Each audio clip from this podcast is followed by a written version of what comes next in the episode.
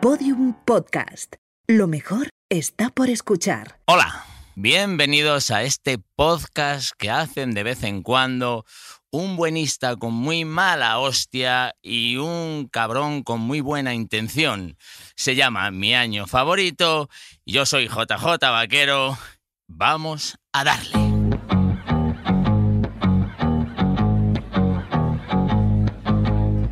See the girl with the diamonds in her shoes. She walks around like she's got nothing to lose. Just see the go getter. She's everybody's type. She's a queen of the city, but she don't believe the hype. She's got her own elevation, holy motivation. So I wrote some letters on big goals. I got faith. Te has quedado con la gana, Arturo, de saber quién es quién. Claro, es que cómo ha jugado con la ambigüedad, ¿eh? Qué tío, de verdad. de Dios. ¿Cómo ha jugado? Yo, yo creo que yo, o sea, que tú eres el buenista eh, gentuza. El buenista, pero que realmente soy un cabrón. Eso es, el que tiene la, esa cara, esa parte oscura que todos conocemos Sí, de ti, sí, Dani. claro, claro. Que todos conocemos ese ladito oscuro. Soy ese lobo con piel de Es corderito, ¿verdad? el, el que ve a un niño con una- un helado por la calle, con un helado de bola, y le da una toba a la bola del helado Sí. y se va riéndose. eso, eso, ese. Sin embargo, tú eres, claro, la gente. Sin eres- embargo, yo al Eres el Grinch, pero a la que rascas un poquito, lo que hay dentro es pachada. Hay ternura, eh, hay ternura. Yo veo la bola en el suelo y yo esa bola Y me tú- la como. Y tú te la comes porque no, la como no para tiene- que esa bola no se pierda. no tienes dignidad. Eso es, Oye, eso Jota, es. ¿qué pasa? Oye, ha sido una presentación. A mí me ha parecido que ha estado bastante bien, han la faltado verdad. algunos Jota. datos, pero Sí, por lo demás. que eh, habéis acertado, tío. Habéis acertado. ¿Sí? Sí, para mí Dani es esa persona capaz de quemar una casa para salvar al perro que hay dentro. Sí, Efectivamente. sí, y sí, más sí. si la ha quemado un niño. Y Arturo es esa persona eh, capaz de apagar la, la- intentar apagar la casa con petróleo. Bueno, sí. Bien. Sí, bueno, la Porque- torpeza de una persona mayor. claro. Y de alguien que tiene mucho dinero. Yo ya, yo ya todo lo hago con petróleo, prácticamente. Bueno, eh, Vaquero, mm, mm, bienvenido a mi año favorito, Estaba tío. faltando. Qué maravilla, Qué maravilla. verte, de verdad, qué maravilla. Qué bonito estás últimamente, las cosas como son, Ah, la, la cantidad de pelo que tiene. Tiene Vaquero. pelo, tiene Uy, la pelo. cantidad de pelo que tiene, de verdad, ¿eh? La madre que Es trajo. increíble. Es que tiene una frente que es prácticamente la ceja. Es que no hay, Sí, no sí. hay una frontera, ¿verdad? Sí, No, y, no. no es que no, y no es que no tenga dos dedos de frente, pero que le- metafóricamente sí que los tiene. Pero Metafóricamente. tiene un, tiene un pelo, tienes un pelo maravilloso. Ya. Ahí si te hubiera conocido este verano. Ya La lo sé, eh, muy fuerte en todo el cuerpo. Además, eh, yo voy a cagar con horquillas. Toma. Sí, Vaquero, por favor. Sí, no, no. sí, sí. No es el- Sí, con ballenas pequeñas. Eh, tenéis- Yo visualizo mucho. Yo visualizo muchísimo. Ostras, los robiritos cómo vienen hoy, ¿no? Sí, sí. Oh, lo he pillado tarde, fíjate.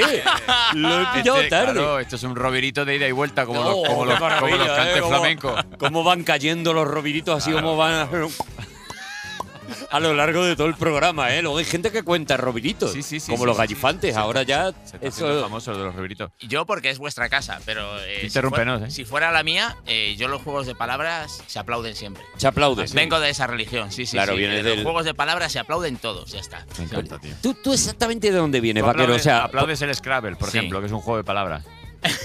¿Eh? Oh, eh, tío, de ca- verdad. Me voy, a, me, me voy a ir al rincón de, de, de waterpolo. Esto es cuando te expulsan cinco minutos y luego entro a jugar otra vez. Me parece que voy a estar muy solo en este programa. Sí, o sea, sí, me no, parece que voy a estar. La eh, vida bueno, en también. la vida ya lo estoy. Oye, las cosas eh, como son. primero yo soy consciente, y esto no, porque nos lo has dicho, incluso nos lo has dicho en antena. O sea, tú eres, escuchas el programa, ¿verdad? Esto es una alegría Sí. cuando viene alguien Hombre, enseñado. Claro, claro. cuando viene alguien ya con el carril hecho, ya quieras que no. ¿Cuál es tu. eh, que me has dicho que te has puesto un- eh, tu música de alarma, es una canción, ¿no? Que te ha marcado la vida, ¿no? En este programa. Yo tengo un amigo. Míralo. Yo tengo un amigo. Yo tengo un amigo. Yo tengo un amigo, yo tengo un amigo, ay, yo tengo un amigo. Tú una vez entraste, tú entraste a este programa Es una verdad, vez. tú entraste después de esa música Yo, yo en entré, una ocasión. entré después de esa música, me, me jodió que se acabase y que me tocase hablar. O sea, estaba bailando muy fuerte yo solo en la calle. Está en Eh, Spotify, ¿eh? Pone yo tengo un amigo y te la puedes poner hasta. Si tienes premium, Sí. pues puedes ponértela el día entero. Estoy pensando que no sé, se, se me viene una cosa a la cabeza que no sé si es eh, bonito, necesario o humillante. ¿Deberíamos presentar a Vaquero? O sea, ¿deberíamos decir quién es Vaquero? Hombre, eh, ¿Está eh, Vaquero en ese límite de yo creo que le conozco pero no le ubico? ¿O ya es un tío muy conocido, una estrella? ¿Cómo somos tú y yo, Dani? Claro. Que no hace falta una presentación. Eh, eh, una aclaración eh, sí hace falta. No soy el marido de Alaska. Vale, vale, Porque- es verdad porque, claro, porque- vaquero, vaquerizo, No veas. también Ni- pelito largo. Ni el que jugaba en el Barça, Tampoco. José Mari Vaquero. Tampoco. Tampoco. Soy JJ eh, de José Juan. Cuidado con esto. José Juan Vaquero, José Juan. ¿vale? sí. Eh, guionista. eh, ¿No? ¿Te presentas como guionista? ¿No eres monologuista? ¿No eres...? Soy monologuista también. Guionista, sí. Soy padre. Eres padre. ¿Eres padre? Mira, Bien, padre. Bien. Pues ya, ya, nos ha- ya nos has adelantado por la derecha los Claro, dos. claro, no, sí, no, no, sí, sí, vamos. sí, sí. Eh, os saco, A os, mí- os saco a, a los dos, os saco dos hijas, Dos hijas, Ya do- ves. dos bodas. dos Mm. bodas Sí, sí, dos veces me he casado. eh, y mucho pelo. Y mucho pelo. Y una cantidad de pelo, la verdad es que va ganando en todo. Hmm. Oye, con respecto a lo de ser padre, eh, yo estoy en un momento, no sé si a ti te pasa, Arturo, Sí.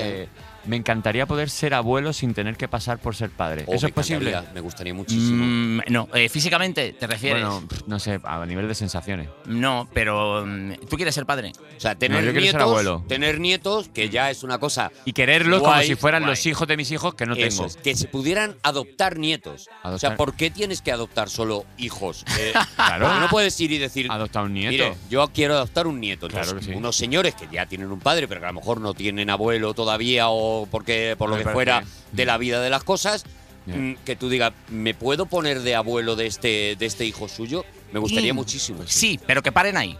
Que no se pueda adoptar un cuñado. Quiero decir, No, eh, claro, cuidado claro. con esto que luego lo estiran y, y acaba, acaba Claro, el lío. ¿eh? claro, Sí. claro, adoptar un primo, adoptar, claro, claro, claro, que- Claro. pero que no lo llamen matrimonio, ¿no? A mí me que lo llamen otra cosa. Adoptar ahí- una postura.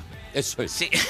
Tirarme como dos, tres años de gestión burocrática en Vietnam, en China, y, y dice, pues eh, usted quería adoptar una postura y de Una repente postura, yo pues, quedarme tumbao. Y, que me den esa postura, Claro. por ejemplo. Semi-tumbao. Semi-tumbao. Semi-tumbao porque estoy ya harto de eso de que la espalda que te dice el médico es que te sientas en el sofá mal, te medio tumbas. Por eso me siento en el sofá, si no, Claro. cogería una silla. Quiero Claro, decir, claro, claro. los sofás no están hechos para tener la espalda recta. No, No. El, sofá, el sofá pide Si, no te si, te- si quieres tener la espalda recta, te compra la L del Tetri. y te sienta y te sienta ahí. Un sofá es para estar cómodo, para estar con la, con la escoliosis a, a todo lo que a da. tope, a tope, hasta que se me rompa la Por Bueno, vale, ya hemos hecho la presentación. Hoy va a ser complicado avanzar, ya lo digo yo, Bueno, porque lo no. veo, porque Mm. Vaquero es un, es un tren desbocado. Sí, y tú no. Y yo, ah, todo lo contrario, al final, menos mal que estoy yo poniendo la mesura. Dani, Dani últimamente está, la verdad, Mm. A mí me muy suena la polla. muy perdido. Yo Estoy creo perdido, que, yo sí. creo que Dani, a Dan- Dani se nos ha ido de las manos. Dani Sí. ya no es. Yo ya no sé el que era. Ya no, es- ay, el otro día ha adoptado un gato. Quiero decir, ya es- está tomando decisiones ya muy raras. ¿eh? Sí. Que a mí me gustan mucho los perros, no quiere decir que no me gusten los gatos, ¿eh? A mí me gustan mucho los gatos, lo que pasa es que me dan alergia. ¿Sí? Un poco. Pero el tema del pelo y esto. Eh, del suyo, sí. Joder, a mí me dan envidia, tío. ¿Los gatos? Hombre, tío, yo nací para cagar en una caja. Mira, eso ¿En eso- serio? Sí, te lo digo yo. Ya sé que visualizas. Ya sé que visualizas. Uy, lo que te espera, amigo Mi mío. Y sobre todo, Vaquero la caca. Lo mejor de todo es que el- el, eh, nuestros dos millones de, de oyentes lo que no se van a esperar es del año que vamos a hablar. ¿eh? Claro, Como- claro, Qué claro. divertido va a ser esto. Igual sí, ¿eh? Pero. A lo, wow. a lo mejor estamos sembrando un poquito para. Porque luego todo lo que viene. sí, estamos alfombrando lo que viene siendo ahora el campo de espino. ¿eh? Lo que viene. Mm. precisamente de campos vamos a hablar, Tengo, pero no de espinos. tengo que decir que antes de toda la movida esta del confinamiento y demás, Vaquero iba a entrar en la primera temporada, Sí, era de lo último, sí. y él ya tenía su año elegido, de hecho nosotros ya, Mm. y, y- y lo tenía ya todo preparado, y pasó lo que pasó. Totalmente. Pasó, pasó la mundial, Sí. y hemos dicho, oye, que recuperar a Vaquero, porque Vaquero era el, primer once inicial. Y era- Vaquero, Vaquero tenía un año además muy, muy Mm, goloso, muy porque se lo goloso. había, como había elegido muy pronto, Mm. se había cogido de los buenos. Claro. Y Vaquero, Mm. ¿de qué año vienes a hablar? Vengo a hablar de 1945. Toma ya. Tócate. la 1945. ¿no? Sí, sí. Vale. Eh, ¿Quieres que te diga por qué? Eh, bueno, primero, no he elegido el año en que nacieron mis hijas porque no nacieron el mismo año. Claro. Y tengo dos hijas, eh, porque, bueno, pues sería mi año favorito, ¿no? Con lo que yo quiero a esas dos personas, tanto a Aitana como, como a la otra. Eh, Luna, creo que se llama. ¿no? Le pusiste Luna porque la querías bien lejos, ¿no? ¿Sabes por qué es, no? Se lo puso Aitana.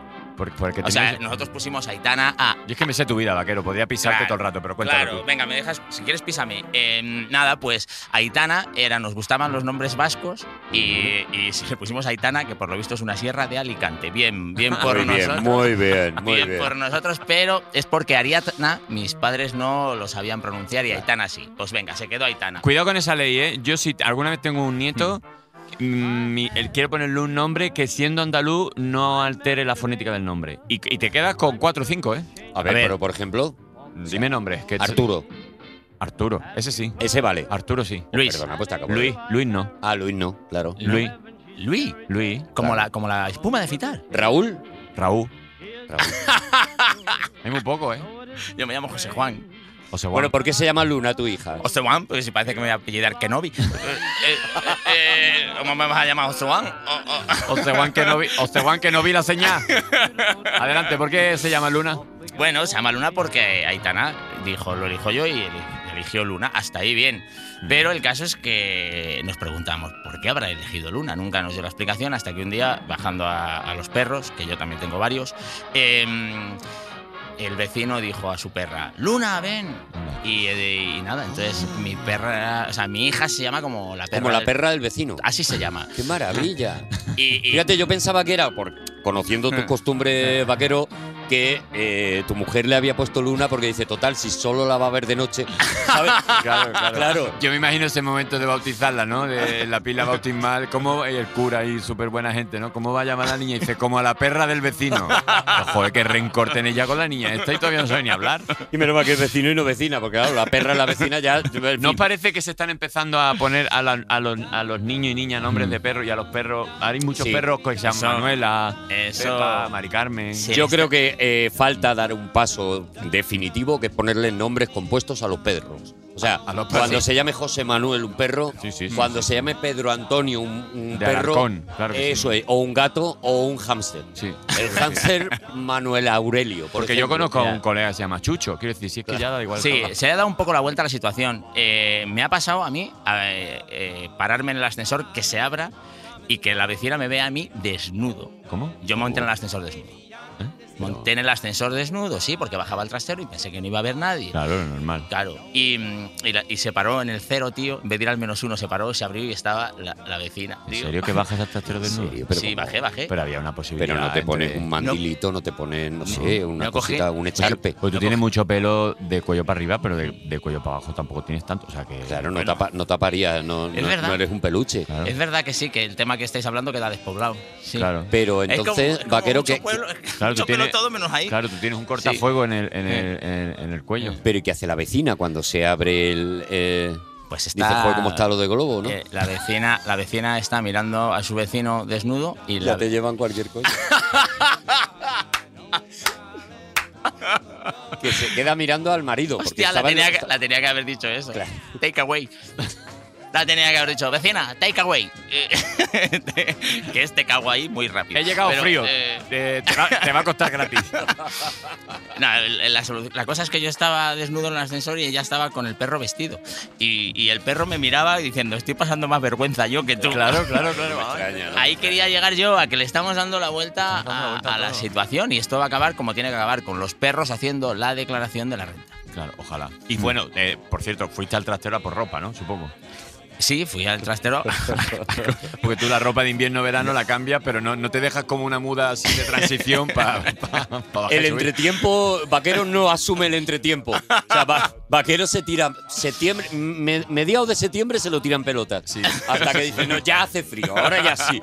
Ahora ya sí. Yo voy y en su desnudo. barrio pues no están bien. Voy desnudo por casa siempre. Y luego eh, y bajé por la maravilla. maleta.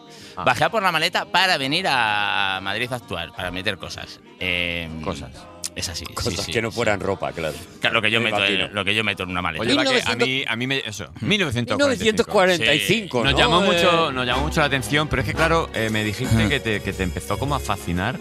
Empezaste a ver documentales como, como, como, como, si, Sí. no, como si no hubiera un 2020. Sí, eh, había una movida, era que, bueno, yo tenía un problema con, con la droga, entonces, eh, y con el Y sueño. la droga contigo, eh, que yo he Y la- hablado con ella. ¿eh? Cuidado que la droga tampoco lo llevaba bien, ¿eh? Y con el sueño, tío. Eh, O una cosa me llevaba a la otra, entonces llegaba a La casa- droga y tu vecina. Es que al final es que solo te haces enemigo, vaquero.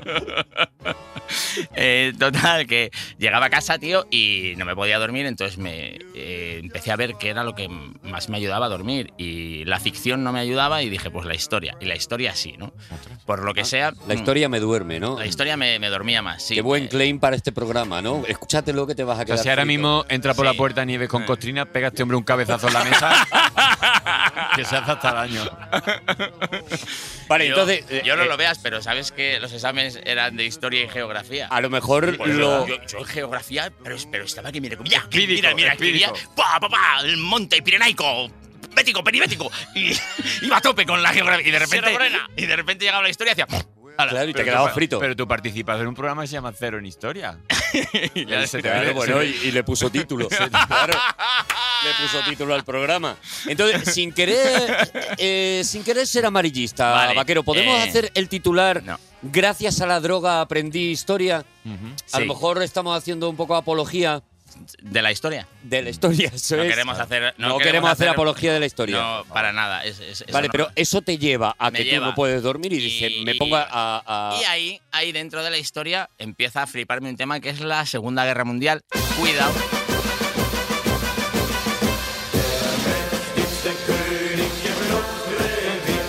Lo primero que me fascina es que la Segunda Guerra Mundial pone nombre a la Primera Guerra Mundial, porque se llamaba la Gran Guerra. No se llamaba la Primera Guerra Mundial si Claro, no había, claro, no claro. había habido otra. Claro. Claro, le Claro. llaman la primera cuando ya hay una segunda. Totalmente. Claro. El teléfono fijo no se llama fijo hasta que no aparece el móvil. Nadie decía, ¿Es me está-? Claro, claro. Ay, ay, ay, que me va a explotar la cabeza. claro, a ver, tío. cazafantasmas es cazafantasma hasta que sacan la 2 y entonces ya tienes que decir la 1. Claro. Anda. Es muy parecido Claro. a la... Pero es así, la gente no dice, te están llamando al fijo, porque no había móviles. La Claro. gente decía, te llaman al teléfono. Hostia.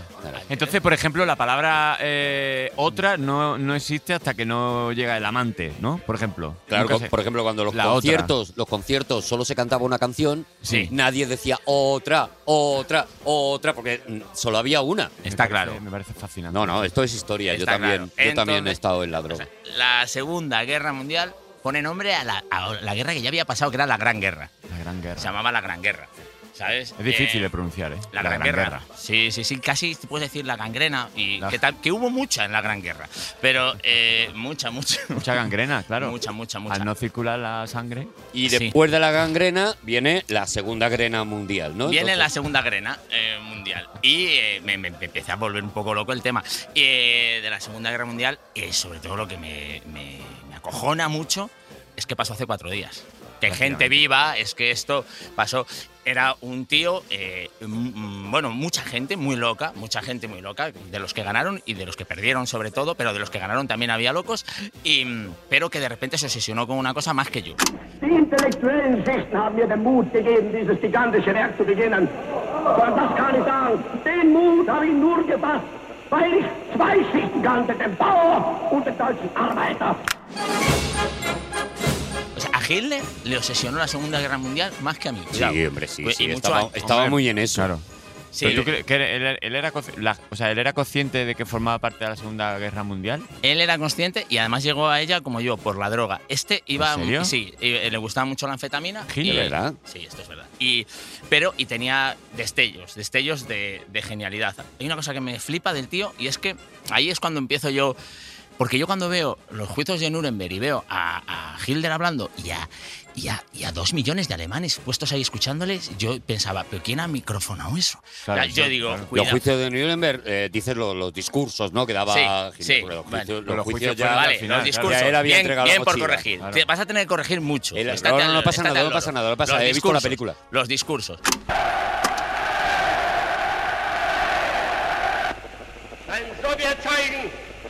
Soll er vor sich hertragen und wir werden in unserem Zeichen wieder siegen.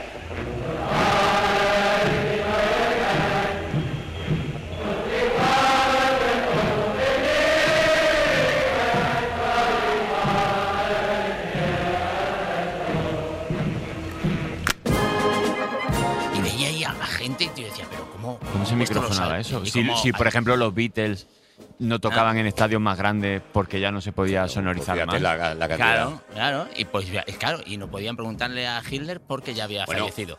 Claro. Eh, Ahí, ahí, o yo, hoy a lo mejor yo estoy un poquito eh, eh, gafapasta, un poquito asqueroso, Sí, ¿vale? bueno, y me me- podéis pegar una pata en la boca en cualquier momento. Bueno, sí, te pero ahí estaba Leni Riefenstahl, que es una de las grandiosas directoras de la, de la historia del cine.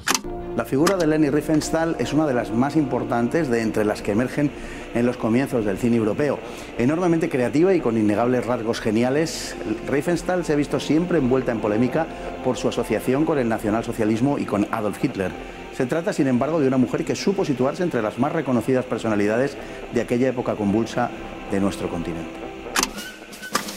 Era la encargada de hacer no solamente el rodaje, sino la sonorización de aquello. Y se construyeron torres de sonido que no se habían construido nunca y que luego ya se utilizaron en conciertos y en todo, específicamente para que se escuchara Hitler bien. Hablasteis de eso, ¿no? En, un, en, un- En uno un de los todo- en sí, sí, uno de tus 500 En uno de pares de, de, 500 de podcast que Una tienes. tarde tonta que tenía yo. Pues muy bien. Eso que ha dicho, a mí me fascinó. Y entonces, llega Hitler y dice, bueno, ahí hay dos millones de personas a los que tengo que convencer y entonces vamos a ponerles una frecuencia de sonido que moleste, ¿no? Y estaban ahí esperando a que saliera Hitler y sonaba... O, o lo que sonase. El caso es que era súper molesto para el oído. Y entonces habían calculado la frecuencia que más molesta al oído, que te incomoda, que no te ha pasado a ti Sí, alguna sí, vez. con la campana extractora. Por ejemplo, o, o- o ese corcho frotando en la pared que... Sí, sí, queda como Sí. tiricia, ¿no? Como, ahí, ah. ahí, ahí, ahí. malísimo. Ay, ay, ay. ¿Sabéis Sí. que yo me he constipado eh, sacando un- una caja de esas que está llena de Mm. corcho blanco? ¿Cómo? Me he constipado, me da tanto frío. Esto es verdad, ¿eh? ¿En serio? Esto es verdad. Me da tanto frío tocar eso y estaba yo solo en casa, tenía que sacar una cosa que me había comprado que estaba envuelta en, En todo ese ese poliespan, poliespan, ¿no? Y eh, bueno, me tuve que tomar un frenador y me- meterme Sí. en la cama después. De verdad, de verdad, me dio Eh, frío. Es que hay cosas que te dan. Es verdad que te hacen sentir. eh, mi padre viendo Mad Max me dijo: quítala que me está dando mucha sed. Mad eh, Max. a mi padre- Tu padre da es que empatiza mucho con el cine, ¿eh? Mi padre.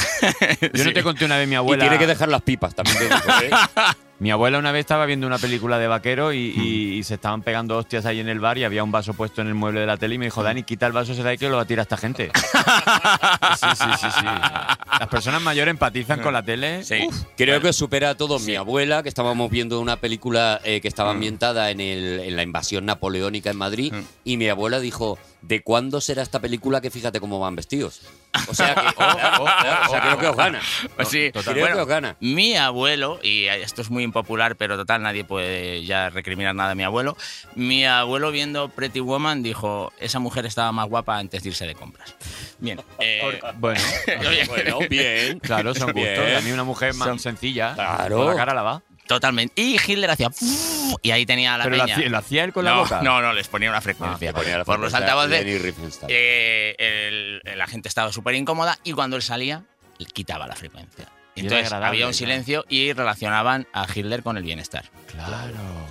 Es como quitarte los zapatos Qué por la bueno, ¿no? qué bueno. Mm, mm. Bueno, a Eso Hitler en este momento, en 1945, le quedan Nada. dos telediarios. Claro. Vamos a ubicar un poco. Yo no sé, Dani, Sí. eh, si efemérido podría Me- o sí, no. Me, me gustaría decir simplemente que he elegido 1945 porque se acaba la Segunda Guerra Mundial y se libera Auschwitz. Eh, Pasan esas dos cosas que Claro. para mí es por lo que lo he elegido y por lo que es favorito. Al final vamos a hablar de eso porque además hemos Bien. estado, claro, nosotros hacemos un trabajo tremendo de investigación y demás. Mm. Hemos estado investigando cosas que pasaron en ese 1945 y en realidad Claro. es que no pasa nada que no sea... Es claro que... ¿Qué pasó así importante en el 2020? Hombre, pues pasó Ya, lo que pasó y luego el ya pasarían cosas. el monotema. Claro, Sí, pues es un poco lo mismo, pero yo no sé, efemérido no lo sé. ¿eh? Mm, No a mí me sé, Dani. parece, me parece un año complicado para efemérido, pero igual. Es difícil, ¿eh? Sí, eh, pero bueno, efemérido. ¿Podemos hacer que efemérido solamente presente el año por que haya un cameo de efemérido, Hombre, yo claro, creo, sí, por programa? que efemérido lleva ya como. Lleva muchos programas sin que no aparecer. aparece. Así que, que Claro. simplemente que lo presente, Mm, que queridos estado en niños, cuarentena, dado positivo.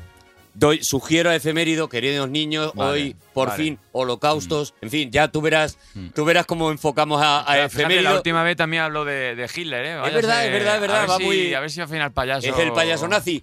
Vamos con 1945.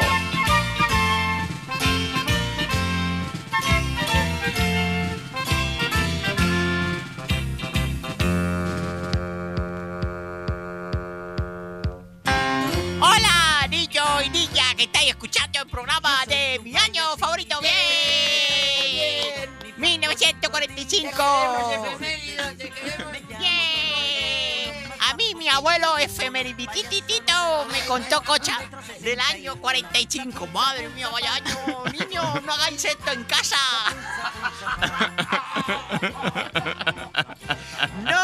Hagáis estas cosas en casa. Estas cosas son de mayores, ¿vale? Bueno, en el... con el gas, niño. No jugué con el gas, por favor. 1945 fue un año como vaquero. ¡Hola!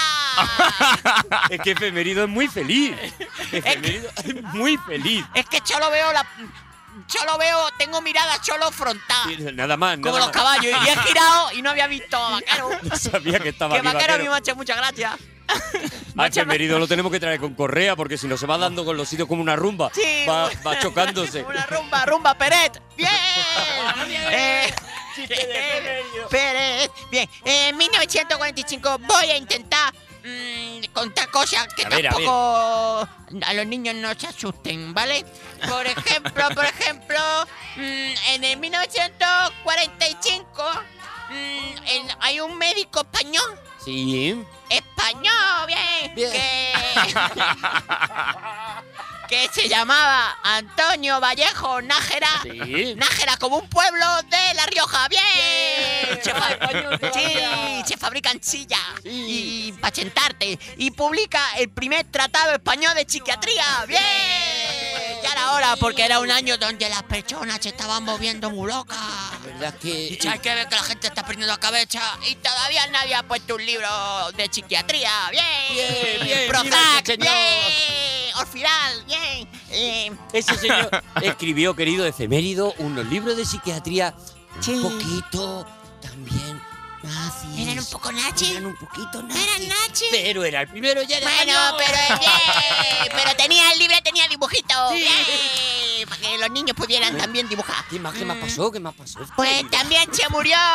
No, es que te me cuelga, que esto es un tema muy difícil, Arturo. Ya, ya lo sé, ya lo sé. Tú, Gente muerta todo el rato. mira, tú cuando quieras dices felicitar al niño y, y, y te Sí, pueden Vale, marchar, voy ¿vale? a, voy a dar una. Eh, por ejemplo, ¡oh! Está muy guay. En México, México se funda Bimbo. Oh, Bimbo. Bimbo. Bimbo. Pero Bimbo es mexicano. Bimbo, sí, es Pero, mexicano. Mex- Bimbo es de España, pero estamos locos. No, se funda en México, Bimbo. Estamos locos, Lo que que pasa se es que a lo mejor los españoles fueron y se lo robaron, pues como somos nosotros los españoles, que vamos a los que chinos pasemos por allí y le dimos unos espejitos a Y cambio de Bimbo. Claro, a lo mejor le dimos, pues yo qué sé, pues, pues sí, un yo-yo. Eh, Es mexicano, por eso viene Ya pan bimbo. sabía yo que en este programa no íbamos a salir de, ni- de los jardines fácilmente. Es mexicano, de ahí viene el pan bimbo sin, co- sin cortázar. que no sé si es mexicano. Que no sé si es. Efemérido, efemérido. Ya para acabar, ya para acabar. ¿Sabéis quién nació en 1945? ¿Quién nació? ¿Quién nació? Patch Adams. Patch. ¡Eh! Un médico. payaso, el doctor Un payaso. médico que decía te voy a chondar, pero te voy a chondar con los chapatones grandes. Y era un médico que era payacho. Claro que lo hizo Robin Williams, la película esta Que de luego hizo. Robin Williams Robin de los That. Eso. Sí, todo cuadra. Gracias, ¡Bien! ¡Adiós! ¡Adiós! ¿Cómo me pica la nariz? Bueno, pues ahí ha está. salido, ha Es airoso, ¿eh? La No, verdad es que la lo ha abordado, ¿eh? Es la Este hostia de año complicado para un payaso, ¿eh? Eh, es muy Yo- difícil para un payaso. yo Es muy lo- difícil para un payaso es la frase que deberíamos decirle siempre a efemérido. Sí, la vida. Yo que escucho siempre el programa escuchado y, y para mí es la hostia estar aquí ahora Claro, con hombre. vosotros. Lo de efemérido prefería escuchado. Eh, os lo tengo que decir. A mí ver a dos adultos aquí uno enfrente de Da un otro. poquito de miedo, ¿verdad? Uy, uy, qué cosica me ha dado. Un poco creepy, ¿no? Un Sí, poquito. eh, la verdad es que es como cuando veías al payaso del circo ya fuera fumando, ¿sabes? Y se había quitado la nariz y tenía la nariz sin maquillar y el resto del maquillaje. Oh, y oh, y, sí, sí. pues es, es verdad que te da un poquito de, de- Un poquito de un poquito de creepy. liándose un peta el trapecista. Bueno, pues Eh, Bueno, 1945, insisto. Sí. Lo que ocurre sobre todo es el final. el final de la Segunda Guerra Mundial. Sí, ¿no? bueno, es por lo que yo lo elijo, porque acaba la Segunda Guerra Mundial, que con el final que yo, yo prefiero, ¿vale? Porque si podría haber habido otro final, que hubiesen ganado los nazis, y nuestra vida sería otra, que yo creo que sería peor, ¿vale? Claro. Este, eh, Arturo estaría muerto porque tiene una pinta de judío que no puede con ella. Claro, no, no, yo sí, estaría muerto porque tengo una pinta de gitano que no puedo con ella, y tú estarías llenando tu espectáculo porque se titula Odio. Eh, Efectivamente. Ay, qué bien, qué bien. esto está Bueno, Qué bien muy- lo tiene, esto eh, qué bien estaría, lo tiene esto tu hermano. estaría muy bien traído. Y luego eh, se libera Auschwitz, que para mí, o sea, el que acabe el, el final y que, y que no consigan la solución total, que no consigan exterminar al pueblo judío. Eh, yo digo Auschwitz eh, como porque es el campo de concentración más famoso, se Y el que- liberan y el y 45. El que mejor se conserva, ¿eh? Yo estuve hace como unos Ah. 15 años o por ahí visitándolo y había gente que se ofendía un poco de decir, pero ¿cómo tenéis esto que parece que...? No, no, es que tiene que estar así. Es- Está claro, tal cual, claro. están los Claro. barracones, están Claro. las literas y, y conforme Mm. vas avanzando y Pero lo vas ¿cómo es? Yo, yo no he estado, yo no he estado allí, ¿no? ¿Cómo, cómo es la sensación de dar un paseo por Auschwitz? Bueno, eh, pues, pues bueno, es, es, es- es- Mira, todos hemos visto películas, todos hemos eh, leído libros, todos hemos visto documentales, a todos se nos, han, Mm. se nos han abierto las carnes, ¿no? Escuchando Mm. los miles de relatos, de historias que se han hecho, pero el que te lo cuenten estando allí, sin ser yo tampoco mm, más místico de lo que quisiera que la gente viera, estás allí. Hay una energía. eh, aparte yo fui en febrero, me acuerdo que la nieve cubría un poquito más abajo de las rodillas, ¿no? Entonces, claro, escuchas historias de que, por ejemplo, allí en mitad de la noche, a las 2, 3 de la mañana, pues sacaban a los, a los judíos de la habitación y porque sí, en mitad del patio, en mitad de febrero, allí en Auschwitz, los ponían desnudos de pie durante 4 o 5 horas. Porque sí, ¿no? Bueno, vas allí y lo primero que te encuentras es aquella puerta de, de- de Auschwitz, que es como una verja, eh, donde, donde en alemán pone, que no sé, cómo, no me acuerdo en alemán, pero es como que el trabajo dignifica. Os hará libres, ¿no? El trabajo os hará libres. Sí. Sí, el trabajo. No, o, o el trabajo, el trabajo os hará, os hará Os hará libres. libres, Os hará Sí. libres, Entonces, justo en la puerta a la derecha, tú ves una gran foto real de aquella época de judíos entrando por primera vez. Y justo a la entrada a la derecha, los músicos eh, que Ah. estaban allí, los pobres míos, pues como que les obligaban a tocar música mientras la gente entraba. Entonces, claro, tú ves esa foto y de repente giras y estás en ese sitio. Y ahí hay un rollo de energía. Entonces vas, Mm. vas yendo por barracones. Lo que pasa es que los barracones los tienen hecho un pequeño circuito donde tú llegas a un barracón, que es, imagínate, como una nave así pequeñita. Entonces, la mitad del barracón es por donde pasa el- la gente, la- los, los turistas a ver esto, y la otra mitad es como un, un escaparate, un cristal enorme. Y al otro lado de, de la otra mitad del barracón, imagínate, llegas al primero y solo hay maletas. Ya. Uf. Maletas Oh.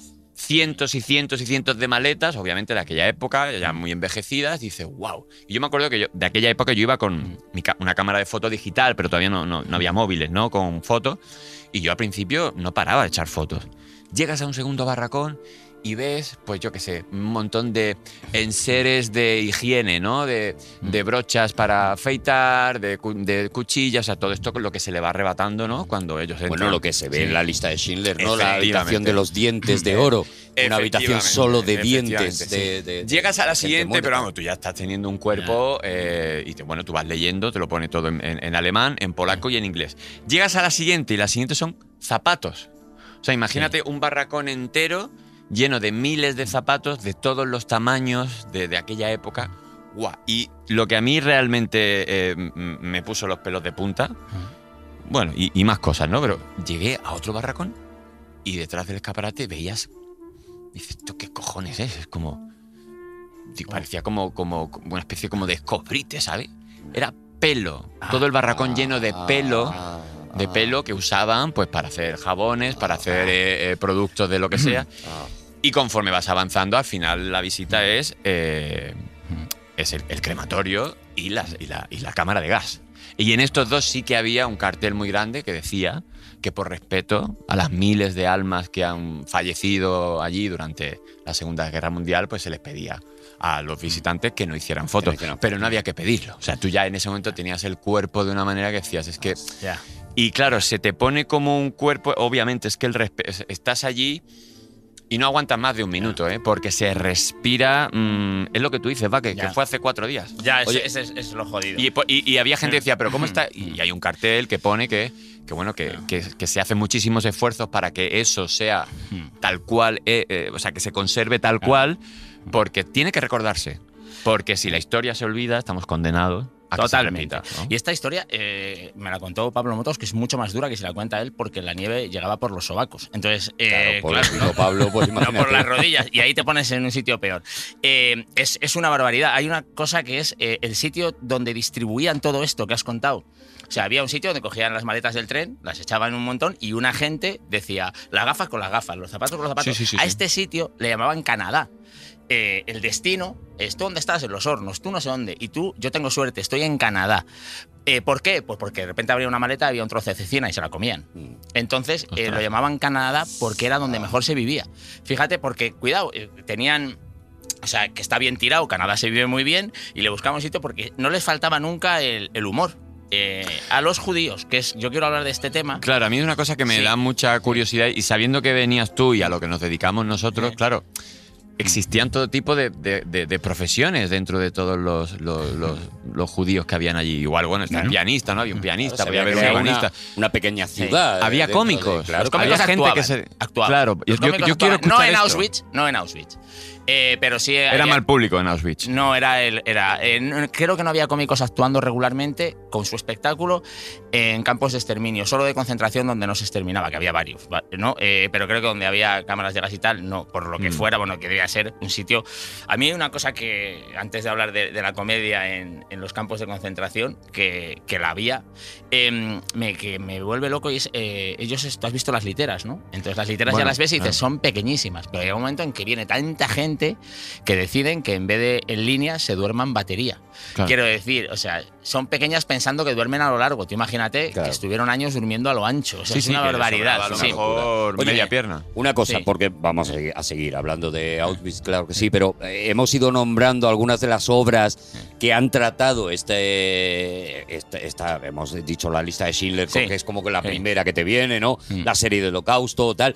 Y hay un cómic que no sé si vosotros conocéis que se llama Mouse. Por favor. Mouse es una novela biográfica sobre el padre de Art, quien fue un judío polaco que vivió durante la época del Holocausto. A través de su historia entendemos, o bueno, por lo menos lo intentamos, entender el padecimiento que sufrieron los judíos bajo el régimen de Hitler. Es una de las eh, obras más importantes, y, y lo digo así, de la literatura. De hecho, creo está- que fue el primer premio Pulitzer de una novela es el gráfica, primer ¿no? premio Pulitzer, efectivamente, el primer cómic, Mm. novela gráfica que gana, que gana eso. Y, y es un cómic que, o sea, hablando de esto, te tienes que haber leído. Y yo tengo un amigo. Yo tengo un amigo, yo tengo un amigo, yo tengo un amigo, ay, yo tengo un amigo, yo tengo un amigo, yo tengo un amigo, yo tengo un amigo, ay, yo tengo un amigo, yo tengo un amigo, yo tengo un amigo, yo tengo un amigo, qué maldito amigo. O sea, es uno de los, eh, eh, yo creo que es- está considerado uno de los, seguro, cinco primeros cómics de la, de la historia. Está considerado una de la- está dentro de las 100 obras más grandes escritas jamás en la literatura inglesa. Buah. O sea, Mouse es una locura y yo me he traído para hablar a mi amigo Carlos Pacheco, No. porque para hablar de cómics, pues tendremos que tener a un grande Carlos Pacheco. Maravilla. Vente más cerquita, vente más cerquita, hijo, que te escucho muy lejos. Yo me acerco. Carlos, oye, que estamos vaqueros, eh, Dani y yo, aquí hablando de 1945. Nos hemos puesto a hablar de Mouse y digo, jo, hablando de cómics, si podemos tener a Carlos Pacheco, ¿por qué, no, por qué prescindir de aquello? Que, que eh, Vaquero no ha leído Mouse. No. Eh, eh, háblale un poco a, a Vaquero de lo que, de lo que supone Mouse, ¿no? De- en todo, ¿no? A, a nivel personal cuando lo lees y a nivel de la historia del cómic, ¿no? Pues Maus es una obra seminal, capital, porque a partir de ella se genera un movimiento que reivindica un, un tipo de historieta o una manera de hacer historieta, una manera de publicar historieta completamente distinta, a pesar de que es una obra que se publica de manera seriada. Ujú. Ah, Art Spiegelman, que es su autor, la publica en- a lo largo de la década de los 80 en una revista, esta obra, que toma los elementos de la gran tradición, digamos, Disney, la manera de antropomorfizar a los, a los animales, pero en un relato mm, completamente distinto de los que de los que uh, en los que se había utilizado esta manera de, de presentar a los animales. Claro, porque Es una la, obra que- la historia cuenta, el- cuenta la historia de cómo los judíos poco a, po- poco a poco van sintiendo esa, esa reducción del cerco que les va haciendo el, el gobierno nazi, ¿no? Hasta que acaban directamente, los protagonistas acaban en Auschwitz. Y, y lo que pasa, la diferencia es que esos personajes son ratones, patos, gatos, perros, ¿no? Es una obra personal, porque en realidad cuenta la biografía del padre de, de Art Spiegelman y, y, eh, asistimos a... La obra se divide, eh, se estructura de una manera, bueno, que no es nada novedoso, pero que después se ha utilizado en otros, en otros tipos de historietas. No sé, se me ocurre, por ejemplo, Los surcos del azar de Paco Roca, es decir, donde asistimos a la entrevista del hijo con su padre, donde su padre le va contando la historia y, y entonces eh, a través de esos relatos que el padre o del relato que el padre le cuenta vemos cómo se fue efectivamente cercando la trampa de ahí el hecho de que de que los nazis sean gatos eh, los judíos sean ratones los eh, los polacos que no eran que no eran judíos eran cerdos en fin aparecen distintos tipos de animales que representan cada uno de los de los elementos humanos que intervinieron en el conflicto de la Segunda Guerra Mundial. Aparece hasta un francés que es una rana, porque esa es la manera que, que Spiegelman, en la que Art Spiegelman estructura eso, de, de cómo una familia acaba desintegrada en Auschwitz y cómo además pues eh, van pasando de campo a campo, el, el padre eh, va pasando a, a otro campo, eh, acaba en Dachau y la liberación al final es, es la- es cuando el padre sale, sale de Dachau, no sale de, de, De Auschwitz, sí. de- de Auschwitz, efectivamente. Bueno, y la, y la sensación cuando lees ese, ese libro, porque yo lo, yo lo que recuerdo es eh, sentir ver- verdadera angustia. O sea, creo que me ha pasado. eh, evidentemente, cualquier eh, obra que trata el holocausto nazi y tal, pues ya parte de una sensación de fresquito, agobio. fresquito no O es. sea, desde no, no, no te sientas a leerlo a lo mejor con un, con un limón fresa, pero eh, sí que es verdad que esta obra consigue meterte en, en un agujero muy profundo, ¿verdad, Carlos? Sí, yo, yo tenía esa sensación, supongo, que- supongo que por la cercanía del relato cuando el relato está contado por quien lo vivió o, o por la cercanía de con quien lo vivió, ¿no? Yo también tuve esa sensación con el pianista de Polanski, ¿no? Y, y precisamente es eso, ¿no?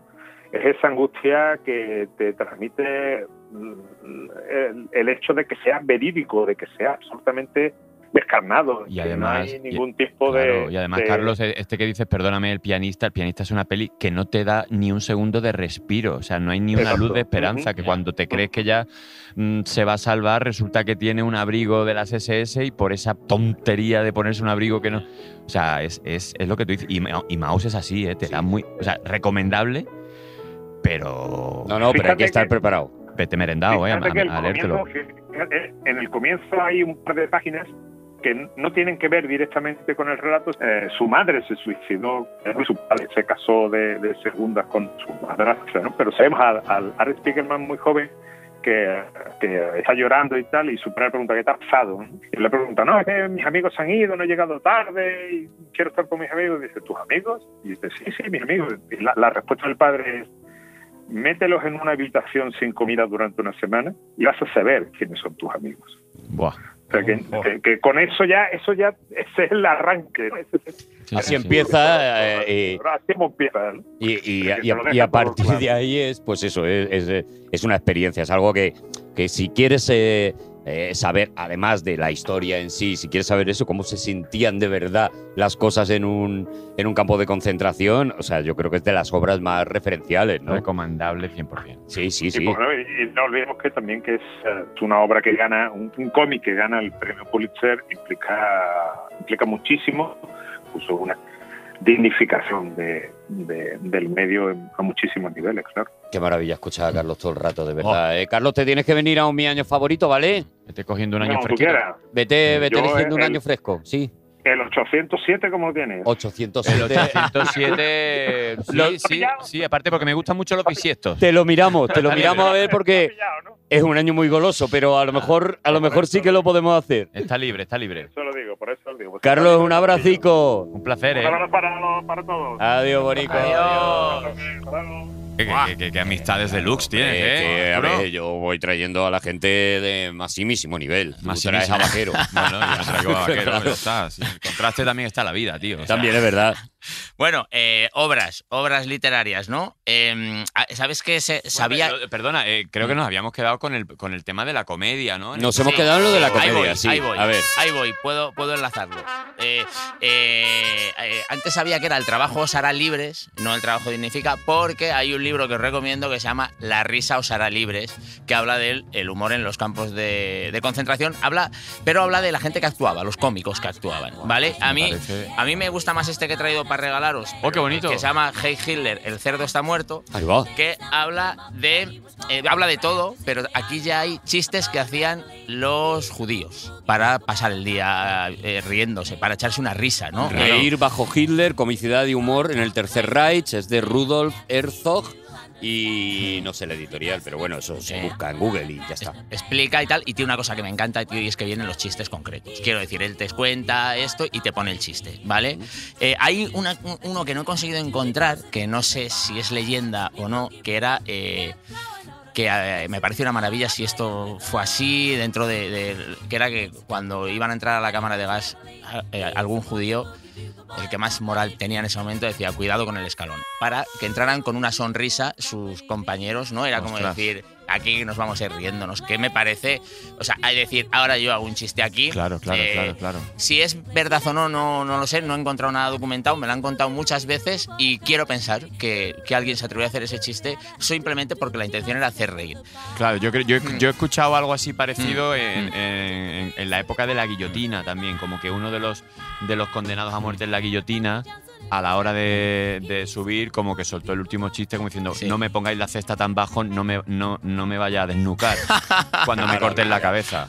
Qué maravilla. Sí. Pero yo Wow. sí que creo que en un momento así tan terrible y tan extremo, el que eh, eh, Mm. lleva el humor dentro eh, es su forma de escapar, ¿no? Del Sí. horror, ¿no? Yo he recuperado algún chiste, he recuperado uno que dicen que se hacía, que hacían los judíos, ¿no? Eh, ha- hay caricaturas en el libro, que hechas en el 39, en el 40, dentro de campos de concentración, que está guay, ¿no? Caricaturas de Hitler, hacían un dibujo. Claro. Si te pillaban, eh, Bueno. ya, ya sabes lo que había, porque em, es, es lo que sí que está documentado es una alemana, eh, tra- trabajadora de una fábrica de armas, viuda de un soldado de guerra alemán, Sí. ¿vale? Que la mujer hace un chiste y muere por ello. Eh, juzgada, la condenan a muerte y muere. Normalmente, eh, por chistes contra Hitler no, no llegaba tanto la cosa, pero ya era, ya era 44, 45, ya hay poca broma. que era el- la mujer hace el chiste que es eh, que están Goering y Hitler en lo alto de la torre mirando a Alemania y dice, ¿qué puedo hacer para subir la moral de los alemanes? Y Goering dice, tírate de la torre. Eh, el chiste está bien, el chiste está bien y lo hacen los alemanes sobre la situación que están viviendo y la condenan y, y la y guillotina, por cierto. Eh, sí, sí, eh, fue guillotina, Marian se llamaba esta mujer. Eh, uno que me gusta mucho que hacían los judíos que dice, em, eh, se dice que se contaba que dice, ¿has visto a Moisés? Y dice, no, no lo he visto. Y dice, bueno, no lo encuentro. Y dice, bueno, ¿y tú qué tal? Y dice, pues aquí se está de, de, de cine en el campo de concentración. Un colchón buenísimo, comemos cinco veces al día. Y dice, pero si Moisés me contó lo contrario. Y dice, por eso no lo encuentras. Y, mm, eh, eh, eso, eh, quiero decir, está bien construido, lo hacían claro, ellos, ¿no? claro. Y tal. Y esto. Y luego eh, me, me gusta mucho La Rudolf. comedia se abre camino, ¿eh? Siempre. Sí, Siempre. eh, no hay, hay- nada más poderoso. Hay, hay algún chiste fino. He rescatado tres, ¿vale? Uno que está. Dice que, que hay un cura eh, explicando a, a- a la gente que le está escuchando, feligreses, ¿no? Se llaman. es- explicándoles eh, la cómo deben educar a los niños. ¿Sabes? Y alguien dice, pero ¿cómo nos va a enseñar a educar a los niños? ¿Por qué intenta educar, por qué intenta enseñarnos cómo se educa a los niños alguien que no tiene hijos? Y el cura dice, no te metas con Hitler. Eh, está, está muy bien el chiste también. También está Eh, muy bien. Está muy bien. Hay otro que dice que este le hacían. Bueno, los alemanes te decían ya. Los chistes, el humor demuestra además que se abre en la derrota, es donde más hace falta. No hay chistes documentados de alemanes que van a ganar. eh, es cuando los alemanes hacen un chiste por los que son arrestados los soldados que dicen si el avión es azul es inglés, si es negro es americano, si no hay avión son los alemanes. Porque ya no les apoyaban, ¿no? Claro. Eh, Chistes siempre- ya sobre la- la- siempre, siempre cuando va mal la cosa, no hay, Claro, no hay chistes su de estamos propio ganando la fracaso, guerra. ¿no? Sí, Claro. no hay chistes de esta- estamos ganando la guerra. Ahí no hay- empezó ya, ¿no? Aquello que se dice, ¿no? Que el humor se hace de abajo arriba, ¿no? De- de- Sí. de- desde el Sí. pobre al de arriba y no desde arriba. Del miserable al, al- al que mira al, al de para arriba. Bueno, sabéis ese de Pedro Muñoz Seca, ¿no? Del autor de La venganza de Don Mendo también, que, que cuando lo iban a, a- a- a ejecutar en, en Paracuellos, porque él, él estaba con los nacionales, ¿no? En, aquí en la guerra civil, y Pedro Muñoz Seca le- les dijo a los, eh, a los milicianos que le iban a justiciar, podréis quitarme todo lo que tengo, pero hay una cosa que no me vais a poder quitar. Entonces le dijeron, ¿qué es? El miedo que tengo ahora mismo. Wow. Y, y, jo, yo Bueno, creo que eso, eso es chiste, pero poesía y, y Claro, claro. Yo- filosofía. Yo, creo que irte con un chiste no hay nada que supere a aquello, ¿no? No, Me me parece que es el tope ya de, de Eh, todo, ¿no? es, inc- es increíble. Eh, le dicen que, le dicen a los alemanes que entra Italia en la guerra. Dice, esto nos va a costar 10 regimientos. Dice, pero como aliados, dice, 20. Entonces- y, y Rudolf Hess es, es un tío que es un personaje que me hace gracia porque el tío eh, en el 41 decide irse a negociar la paz con los ingleses por cuenta propia, sin hablar con nadie. Se coge un avión, el vuelo es lo más loco, la carta Ahora vengo, ¿no? Dice, ahora vengo. Ahora vengo, ahora vengo, sin tal. El, al, tío llega allí. Mm. No lo- me hagas cena, Mm. dice, ¿no? Bueno, si veis la carta, como se dice, de vuelo, como se quiera decir, el recorrido que hizo, eh, volvió hacia atrás y hacia adelante unas 30 veces porque se quedó sin gasolina. Tuvo que saltar, sí, porque se lo debía pensar. Debía decir, espera que sí, espera que no. Claro, es que a lo que voy no Sí, he dado un recado que de. sí. Claro. Espera que no. Y, y hay un chiste eh, que está, está muy bien, a ver si me acuerdo cómo era sobre Rudolf Hess, que había dos condenados. Y dice, ¿por qué te han condenado? Y dice uno, dice, a mí por decir que Rudolf Hess estaba loco. Dice, a mí por decir que no lo estaba. Y es que uno era el 5 de mayo y otro el 15 de mayo. Eh, el 5 de mayo le condenaron a uno por decir que Rudolf Hess estaba loco y a otro el 15 de mayo por decir que, que no lo estaba. Y ya Claro, porque el 7 de mayo es cuando Alemania se rinde en la, en la guerra, en la Segunda Guerra Mundial. Y cambia el Bueno, mundial, eh, claro. creo que es que es que el 10 de mayo es el día que del todavía del 41 es el día que este tío aterriza en Escocia y lo, y lo, y lo trincan. Ah, vale, vale. Sí. No estaba yo ubicando Sí, mal. y entonces. dice que, que había tres alemanes que dice, nos vamos a ir de vacaciones, pero para conocer Alemania. dice, venga, vale. Y dice, ¿tú dónde vas a ir? dice, yo a Múnich. dice, tú, dice, yo a Berlín. Dice, y tú, dice, yo a Varsovia. dice, Varsovia no es alemán. Dice, pero es que mis vacaciones son en diciembre. Entonces, eh, tío, están bien escritos. Está muy bien. Son magníficos. sí. Son chistes nazis, ¿no? Es humor nazi. Esto se podía. Esto, no, no, eh, escucha. ¿Podríamos vender que este programa está eh, salpicadito de humor nazi, Bueno, vaquero? Quitando este último chiste. Nazi, sí. Quitando Claro. este último chiste, que es un chiste nazi, triunfalista y, y- y un poco tal, pero bien construido igual que los otros, eh, y a lo mejor no es, es mi favorito del repertorio, todos los demás son chistes eh, que se hicieron en la época de los nazis. Ujú.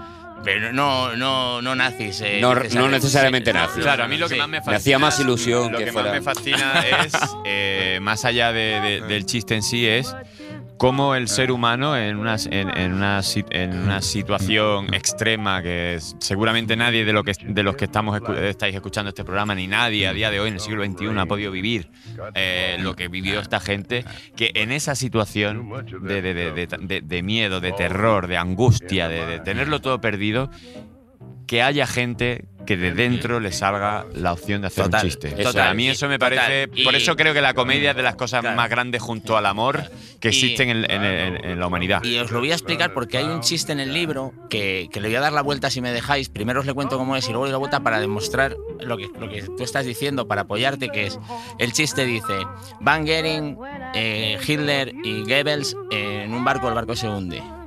Eh, dice, ¿quién gana? Y dice, Alemania. ¿Vale? Entonces, bien, yo ese chiste le haría con el mundo. Pero los alemanes lo hicieron con Alemania porque para ellos, liberarse de ellos, o sea, para ellos, claro, claro, o sea, ese, ese chiste lo ha escrito un alemán. Si cualquier otra persona no acabaría el chiste con Alemania, acabaría el chiste con el mundo. Con el planeta O sea, Tierra, claro. Claro, claro, claro, con el planeta Tierra, ¿no? Entonces, Claro. para que veas que. Pero al final el chiste es el mundo. Esas tres personas se ahogan y ¿quién sale ganando con eso? El contexto, el mundo, Eh, el, el lugar. mundo. Claro, sin embargo, si eres alemán en aquel momento, dices Alemania, fíjate, ¿no? Sí, es un chiste que lo puedes, es como los trajecitos estos de que recortaba y se lo podías poner a diferentes muñecos, ¿no? Es un un chiste que, que- que puedes cambiar el contexto, pero la Total, esencia del total. chiste es, es buena. La esencia es muy independientemente buena, que, la esencia sea es muy buena. el mundo o que sea Atapuerca, ¿no? Y además que se va viendo a lo largo de este año, en, eh, eh, cuando te pones a, a mirar un poco, se va viendo cómo eh, Hitler y en general los nazis van oliendo el miedo eh, prácticamente por días, ¿no? O sea, empiezan en enero con eh, los rusos liberando Auschwitz, ya, ya han empezado la batalla, ya está Japón ahí metida y ya los americanos han dicho hola, buenas tardes, al final sí que nos metemos en el lío, ¿no? Sí, sí, Auschwitz es liberada el primer mes de, Sí, sí, en 45, enero, 27 de enero. 27 de enero. ya- más de 5.000 más de 5.000 judíos liberan, ¿eh? Eso sí, es, eso sí, es. sí. Y los liberan los rusos, cosa que era, era mejor que te liberaran los ingleses y americanos. ¿Y eso Pero, por qué? Sí, los rusos entraban a saco. De hecho, ni siquiera los soldados rusos que estaban en Auschwitz, porque habían sido prisioneros, salían bien parados. Por si acaso les habían hecho espías en ese tiempo y les podían fusilar. Era, era una- eh, Stalin estaba regular. Stalin era un tío que en un discurso suyo el primero que dejaba de aplaudir moría. Eh, entonces, eh, imagínate los aplausos. Ni a Rafael, ni a a Rafael. No pueden aplaudir más a Stalin que a Rafael. Esa ley tenía que estar primero, escrita. el primero que termina de aplaudir, hostia, pues esto, Claro. pues esto lo voy a poner yo en un espectáculo mío. Es que mola mucho. Digo, hay tres francotiradores, eh, el, el primero que deje de aplaudir. Claro, está el tío eh, está muy colgado. Eh, pero bueno, eh, yo el, para mí que se libere Auschwitz es el referente porque es el campo de concentración que conoce todo el mundo y todo. Pero no, no, es fue- el más grande. no Algunos fue- como Mauthausen, por ejemplo, eran Mm, muchísimo sí, más grandes, pero era Claro. bastante representativo, ¿no? Sí, claro, no es, es la, no es la liberación me- mejor de todas, pero eh, pues, se entiende mejor, ¿no? La liberación de Auschwitz, pum, es no pudieron acabar con, con los judíos, no llegó a, a su fin la solución total, por lo tanto, ahora en el mundo hay, hay gente que, que está aquí porque tenía que estar, y no, no una persona decidió, hay que una persona decidió, hay que exterminar a, a este- y no pudo con ello, que bueno, para mí está bien, ¿eh? Hombre, Pero fíjate, Sí. esto es el 27 de enero, el 3 de febrero ya hay el primer eh, bombardeo sobre Berlín. Ya tengo las lentes. ¿Dónde está? Ok, me lo imaginaba. Bueno, esto le sacudirá un poco. En el otoño de 1943, Harris ya se sentía seguro para decir a Churchill, podemos arrasar Berlín de cabo a rabo, nos costará 500 bombarderos. A Alemania le costará la guerra. que eh, luego hemos visto en películas, eh, pues no sé si conocéis Alemania Año Cero, por ejemplo, que está rodada eh, en el 1948, o sea, eh, eh, muy, muy poquito Nada, después. cosa- ya. había humo todavía en Claro, las calles. todavía, exactamente, todavía tú estás viendo las ciudad, la ciudad completamente, o, o Mm. Berlín Occidente de Billy Wilder, ¿no? Que son, eh, consiguieron los permisos para rodar en esa Berlín destruida Totalmente. y es muy impresionante verlo, verlo hoy en día, ¿no? De hecho, Alemania Año Cero, si no la conocéis, es la historia de un niño, un niño que se ha criado, se ha educado en un colegio nazi. Y si tú eres un niño y tienes 6, 7 años, Es un folio en blanco. eh, efectivamente. Tabula ¿no? rasa, Y de repente, o sea, eh, tú te has criado, te han llevado al colegio, te han enseñado una serie de cosas, de cosas nazis, pero que para ti son la realidad y el mundo tal cual, y de repente eso se destruye. eh, llegan unos otros señores y les dicen que esos señores que les explicaban estas cosas eran malos. Eh, los mayores todavía eran capaces de, de procesar eso, ¿no? Lo que le ocurre al niño en esta película es una de las cosas más estremecedoras. Es una mente infantil que ha sido amasada a- a- al, al cariño de los nazis, nunca mejor dicho, al, amasada y que de repente le dicen, no, no, no, no, no, Que esto... nada vale. Y tú tienes esos 6, 7 o 9 años, ¿no? Estás en una ciudad destruida que te habían dicho que era la ciudad más grande del mundo, eh, eh, que tu raza era la más importante del mundo y de repente no eres nadie, eres, eres de los malos, de la noche a la mañana, ¿no? Esto es Alemania año- cero, ¿no? Y ya digo, eso Mm. mm, mm, eh, empieza en este año y, y- Y un y niño, es el ¿eh? drama. Sí. Bueno, el Claro. otro día, el otro día os voy a dejar. a- o- hay una, hay una especie como de, de pregunta moral que también se la lanzamos a. No sé, creo que lo escuché eh, con los compañeros, creo que de la escóbula de la, de la brújula, que soltaban como una pregunta: decir, si supieras que podías viajar al pasado y vieras eh, a Hitler de niño, de bebé, ¿lo matarías? Y al bebé Thanos también. Yo a- al bebé Hitler y al bebé Thanos, a los dos. A los Y dos se ve, se, ve que, se ve que se hizo como, mu- como varias encuestas y demás y, y no estaba la cosa tan así porque a la gente le pesaba más el hecho de que fuera un bebé. Y no sé quién de los compañeros de la escóbula Mm. dijo, si hubieran, si en vez de haber dicho Hitler de bebé, hubieran dicho Hitler ya preadolescente, igual la estadística subía de más gente. Pero, pero claro, este hombre en su momento fue un bebé. va- vamos a no hablar de la. Vamos a, a no hablar, Dani, de la, de la escóbula. La Este- escóbula. la que son- escóbula. Que Este- son, son más listos que Vamos, nosotros, eh, pero de a aquí, de aquí de a. programas la- que la no película. nos interesa que sepan eh, Que hay programas mejores que los nuestros. Eso, la escóbula, el descampado, todo Eh, esto. Sí, sí. Y es que encima son graciosos que el coraje que nos da. Vamos a no hablar de eso más. ¿vale? La película que, que has contado del niño que le habían contado que eso era así, y claro, eh, cuando mi hija tenía cuatro años, vio cómo eh, todos con la cara pintada de la selección española ganábamos la Eurocopa, cuando tenía seis, como ganábamos el Mundial, y cuando tenía ocho, como ganamos la Eurocopa. Cuando tenía diez y nos eliminaron, mi hija decía que no, que no podía ser. Claro. Que eso así no era, que somos España. Mi hija no sabía de dónde veníamos. de- Tu claro, hija se creía que era brasileña. es lo que la dije, primo. La dije. Se cree que somos Brasil. Sí. El chiste fue ese. Mira, mira que Alemania ha ganado más, pero el chiste que la hice fue, pero tú que te crees que somos Brasil. Sí, claro, la dije claro, yo con ese tono que pongo yo para los chistes. Ah, Como sí. somos Brasil, nosotros que, que no hemos pasado de que lo borda con ese delivery años. que tú tienes. que lo borda. Y eso cuando no lo hace de gangoso. Oye, Sí. otra de las cosas, bueno, eh, Sí. claro, o sea, es que el, el año, el año no te lo acabas nunca, ¿no? Pero otra de las cosas que ocurre es, fíjate, decíamos, 3 de febrero, primer bombardeo a Berlín. O sea, ya empieza la caña. Pero es que el 15 de febrero las tropas ya de tierra están a 40 kilómetros de Berlín.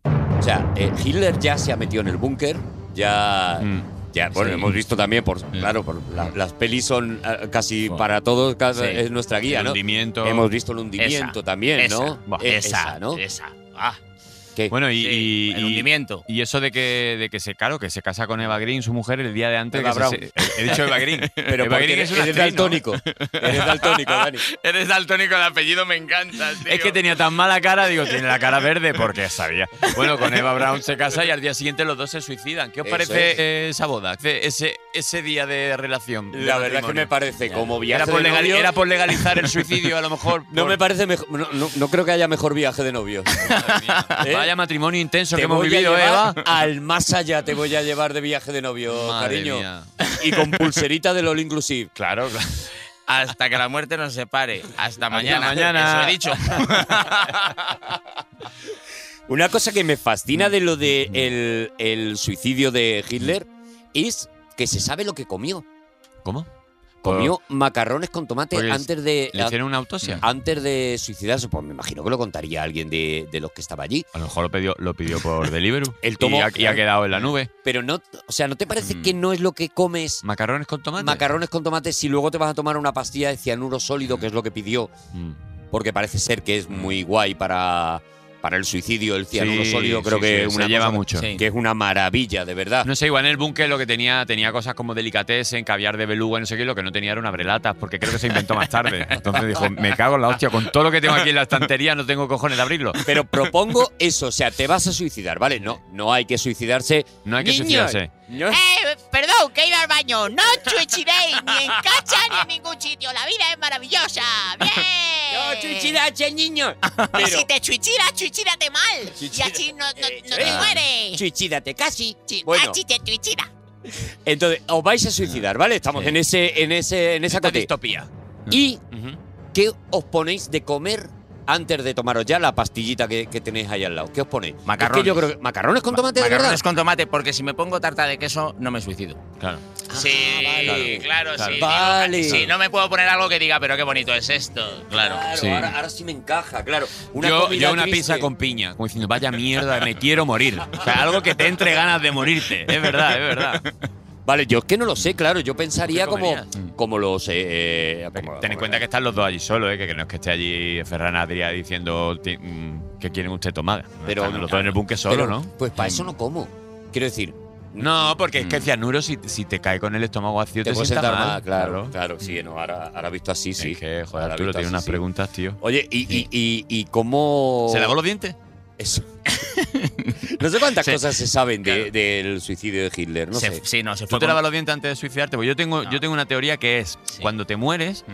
en, en el estado físico en el que te encuentres en ese momento es en el que te vas a encontrar toda la eternidad. Es decir, Mm. si tú te, si te da un infarto y te mueres y, y el infarto te da y tú te estabas cagando, Sí. mi teoría es que tú toda la eternidad vas a tener la sensación de, estar, de, estarte de que cagando. te Mm, Ojo. o si no. te mueres con sueño es que vas a estar toda la eternidad, que, que- madre No. mía, pegando cabeza. No se lavó los dientes, yo lo sé. ¿No? Es- se murió con un paluego. Se murió con un paluego. Sí. Que- que, fíjate, morirte con un paluego, que, que es panunca. Con- ese- ese- él lo se llama un panunca. Eh, Es un paná. Es un pa' paná. o para siempre, porque es la Un eternidad. Claro. La última frase que le dijo Eva Brown fue hasta así. Hasta así. Sí, eh, hasta así, que tienes. Que tienes medio macarrón. Qué maravilla, ¿eh? ¿Vosotros Cómo- creéis que en el, último, en épica. el último momento Eva Brown le dijo Hitler, mm, Hitler. el bigotito este, la verdad, mira, te lo voy a decir ahora, el bigotito este, era Sí, necesario tantos años y él ahora me lo va a decir, Eva, si a mí no me hubiera costado trabajo quitármelo. ¿Te imaginas que se hubiera afeitado justo antes de, de- como diciendo, bueno, ya, como el payaso que se desmaquilla, Oh. ya dice, bueno, ya no, ya no hace falta que sea Hitler. Y no y- y ese señor Hitler. en el espejo, Y con ese, pinzas, con pinzas. ese pobre Hitler, Adolfito. que- que- ese pobre Adolfito, volviendo a ser Adolfito otra vez y mirándose. Creo que con- de las pocas veces que, se- que- que podemos estar tan tranquilos riéndonos de la muerte Sí. de alguien. La verdad Oye, es que sí, ¿eh? Qué maravilla. ¿qué, qué leen los judíos? Eh, nosotros la Biblia, ¿no? Los católicos, los judíos, ¿cuál es su libro? La Torá, ¿no? La La Torá. ¿Te imaginas que, que según se toma la pastilla y una Torá, la empieza a leer y de repente dice, coño, si, si esto está bien? y, y- y como, y ya no hay vuelta atrás, el tío metiéndose los dedos. Haciendo sus cábalas, claro, como hacen los judíos. claro.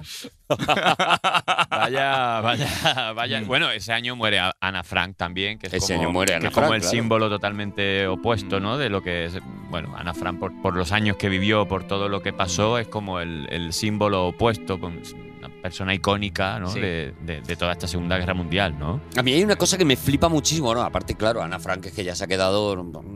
Tú, tú- tú contabas lo de visitar Auschwitz, si visitas también en en Ámsterdam la, La casa, casa. De, de Ana Frank y tal, pues también es otra de esas cosas que te, que te, Claro. que te pone una, un, un- un nudo en la garganta, ¿no? A, a mí me flipa, y, y- y lo digo muy a favor, lo rapidísimo que se eh, reconstruye todo y lo rapidísimo que llegan los juicios de Nuremberg. El mayor proceso criminal de la historia empezó en noviembre de 1945 en Nuremberg. Al inicio del proceso, Robert Jackson, fiscal general norteamericano, se dirigió al tribunal. Las fechorías que debemos condenar y castigar ponen de manifiesto una premeditación tal y han sido tan infames y destructoras que la civilización no puede permitirse ignorarlas, porque no podría sobrevivir si se repitiesen.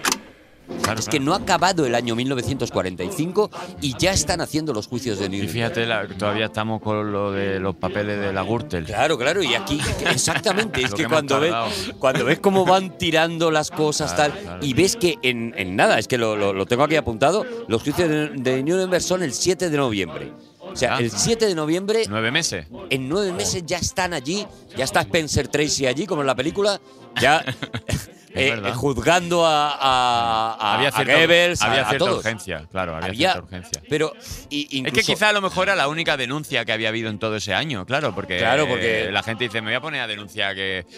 Es que- tontería. Que, mi vecino me ha tirado un tabique Eso que verdad. corresponde. que me han movido la linde Es- de, de las me tierras, la pues no, porque es que sí. estamos con lo de la guerra, claro, claro. Puede ser claro. eso, ¿eh? Pero Está muy bien tirado eso, ¿eh? La- no había denuncias por cosas pequeñas. Banales, claro, Claro, claro, todo. Bueno, y ese año muere Roosevelt también, o sea, de- un presidente de los Estados Unidos de un derrame cerebral, que yo creo que, que fue un, pues ese hombre, pues como no, Agobiado. un loco perdido, imagínate, Agobiado. estamos ahora con esto y estamos todos con las cabezas perdidas, imagínate este hombre, un derrame cerebral, ahí es Roosevelt, venga, es que, es que, y bueno, es que, es que pasa una cosa, pasaban muchas cosas a lo largo del mundo, pero todas relacionadas con lo mismo, ¿no? Es que tiene bastante, Claro. bastante Mm. cosas en común claro, con casi ese año. todo lo que ocurría, de alguna Claro. manera, claro, estaba Pues eran infectado países de. que de repente o se aliaban con uno, o se aliaban con otro, y, y era, y, o sea, eso- Sí. vaya, vaya movidita, vaya, Vaya movida movida, ¿eh? mundial, ¿eh?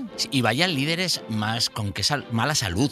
Roosevelt, Churchill, Hitler, Sí, Stalin. sí, sí. Eh, Bueno, eh, matan a Mussolini, los partisanos de, de Mm. Italia. También. Pillan, pillan por banda en un callejón ahí a, a Mussolini, lo linchan Pero Mm. lo linchan hasta que hasta que ya no se puede linchar más a una persona. Y lo exponen y demás. O sea que fue un año. Que cuando dicen, que cuando dicen, uy, qué mal, es que Ah, cada día las noticias, lo que te encuentras, tal, hay que estar en 1945, Hombre, ¿eh? esos partisanos, esos partisanos que acaban de matar a Mussolini y de repente uno dice, callaros, mirad qué canción se me ha ocurrido para la casa de papel.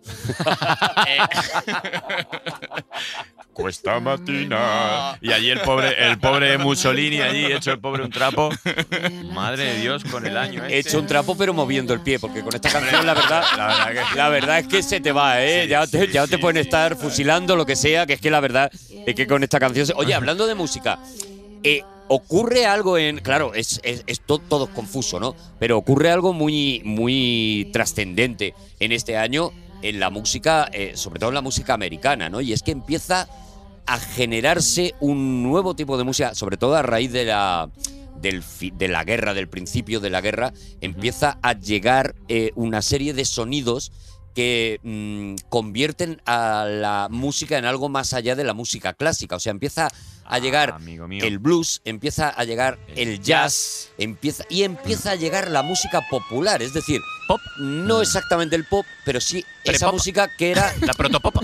las canciones, exactamente, la pop, la pre-protopop, la prepucio. Era, eran esas canciones que ya se hacían famosas. De hecho, se empieza en los años de la guerra a hacer el Billboard, lo que se llama la lista de ventas ya, porque ya se pueden empezar a comprar singles y ya se puede empezar a medir qué canciones son las que más le gustan a la gente por Ahí, en, las ese, ventas. en ese año Joaquín Luqui fue cuando empezó a, a dejarse el pelito largo. Con el 3-2-1 diciendo, ya se frotaba las manitas diciendo, Claro. aquí la voy a liar. El que lo petó ese año y muchos años después, ahora mismo la gente no lo conocerá, pero el equival- ¿quién es el que más discos vende ahora mismo? ¿Quién es? Eh, Maluma, no sé, ¿quién es? Eh, Alejandro ¿quién Sanz. Alejandro Sanz. Alejandro porque Sanz. venda más discos o Rosalía. Rosalía, a lo mejor. Bueno, la- incluso hasta Michael Jackson a día de hoy. El Rosalía de, aquel, de aquella época, el que sacaba un single y aquello se paralizaba, 1945, quedan unos años todavía para Beatles, Rolling, todo eso, era un tío que se llamaba Bing Crosby.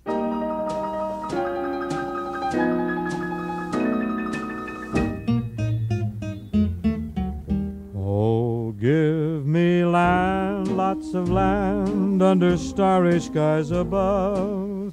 Don't fence me in. Let me ride through the wide open country that I love.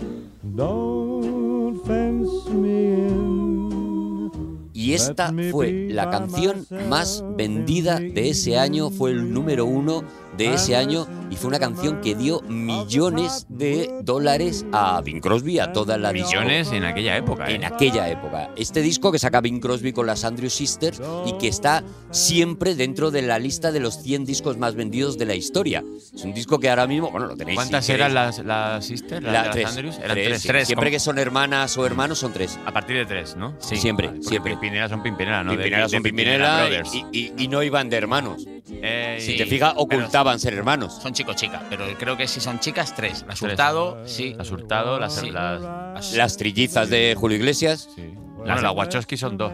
Las Wachowski son dos. Las Wachowski son dos. Y la Valverde. Pero también ahí hay una confusión que, Ya, que- que claro. vete a saber. A saber. Vete a saber. Bueno, pues eso es una de las canciones o la, de la canción que más se escuchó en ese año. Una canción, una canción de, de aquel año también, de, bueno, pues, mm, claro, que no- esto es más de tus tiempos, claro, pero es que esto el que no lo haya escuchado es que no tiene tampoco culturita musical, que es el grandísimo, en inglés, si queréis lo digo en inglés, eh, um, no lo voy a decir mejor en español, La máquina de Antonio, lo conocéis, ¿no? La máquina de Antonio. La máquina de Antonio, que en inglés es Antonio Machín.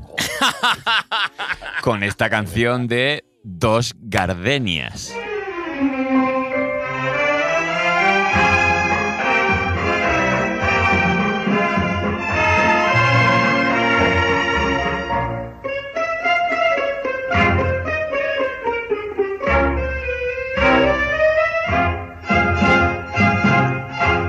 Gardenias para ti, con ellas quiero decir, te quiero, te adoro, mi vida. Ponle toda tu atención porque son tu corazón y el mío. Esto qué bonita esta canción. Mira, Arturo. me- Ha hecho el chiste de Antonio Machín, de Sí, verdad. Dani? sí, sí, sí, sí. ¿Me puede poner Sí, unos sí, sí. macarrones con tomate, por Sí, sí, favor? Y luego voy a soltar lo de que mi abuelo se murió de catarata, ¿vale? Porque lo empujaron. Venga, yo, yo no te dejo solo. De verdad yo que no te te- dejo solo, Dani. Se te tiene que creer por encima Hombre, de. por encima hacer- de- yo no te se te dejo. tiene que querer un poquito más que Hitler. Pero qué bonito que en un año así de tanto, tan, tan convulso que haya gente que, que- dos gardenias Dos para ti. para ti, con ella. Yo con esto quiero decir, Yo te quiero. decirte que para hacer el chiste de Antonio Machín hay que estar como unas maracas. Ahí he ido, ahí- he ido. No vuelvo a traer más cómicos porque Dani se viene arriba. No vienen más cómicos.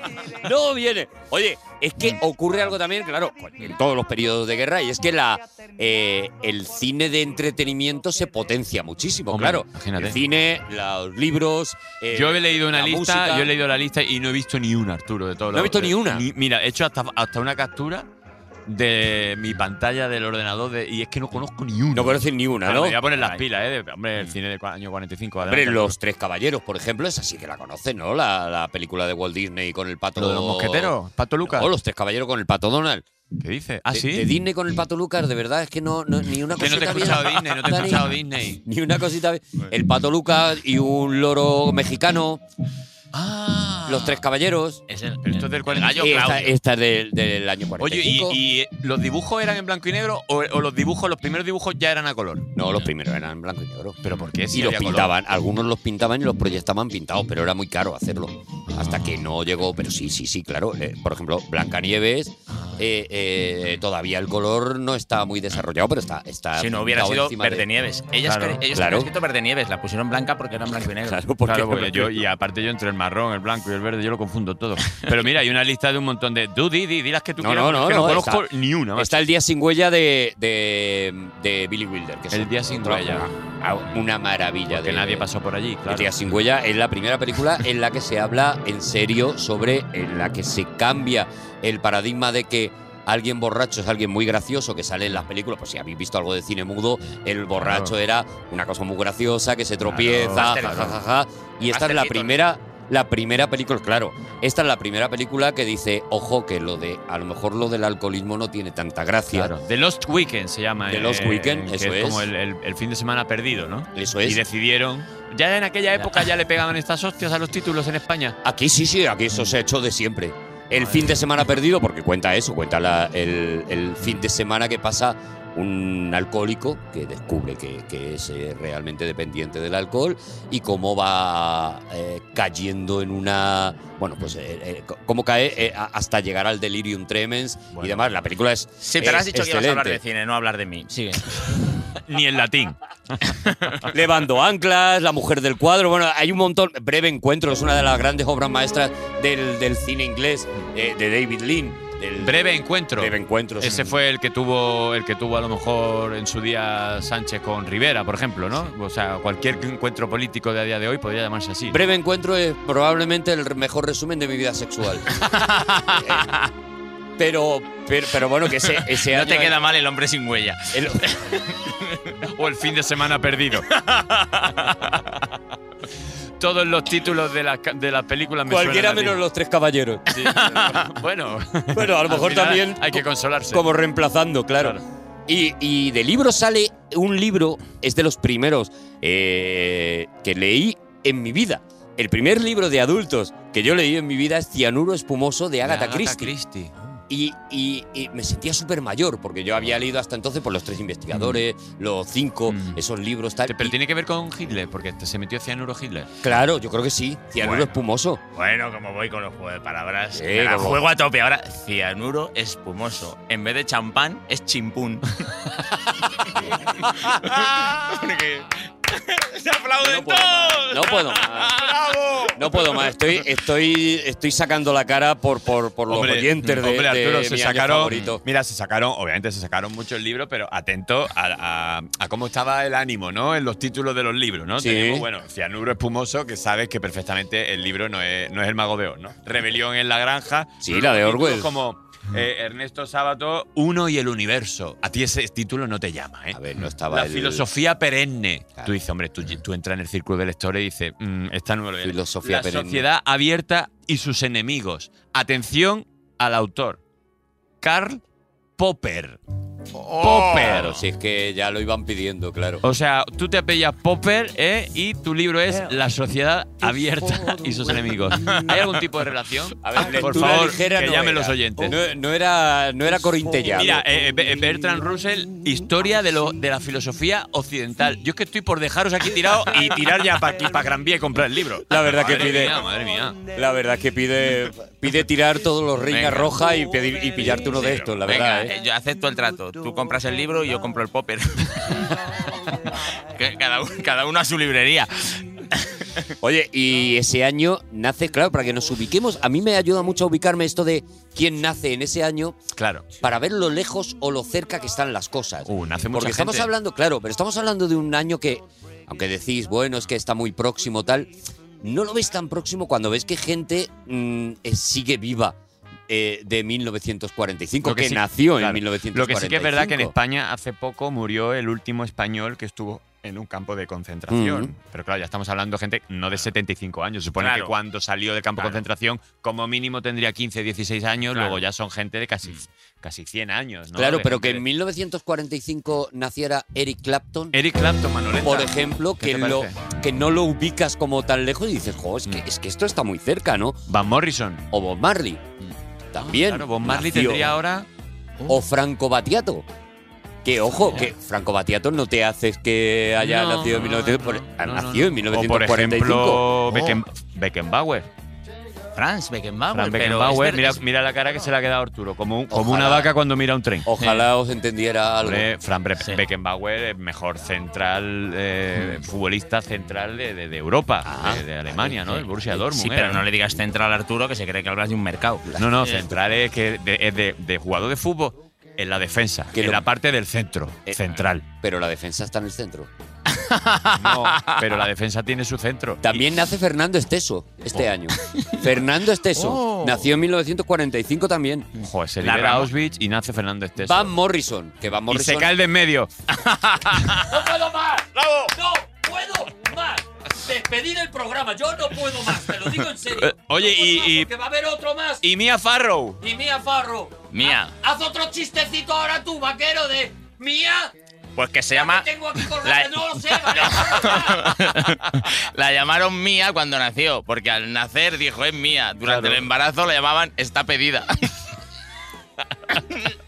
Y, Luego Tom el Selleck. resto, el resto de su vida la llamaron Está adoptando.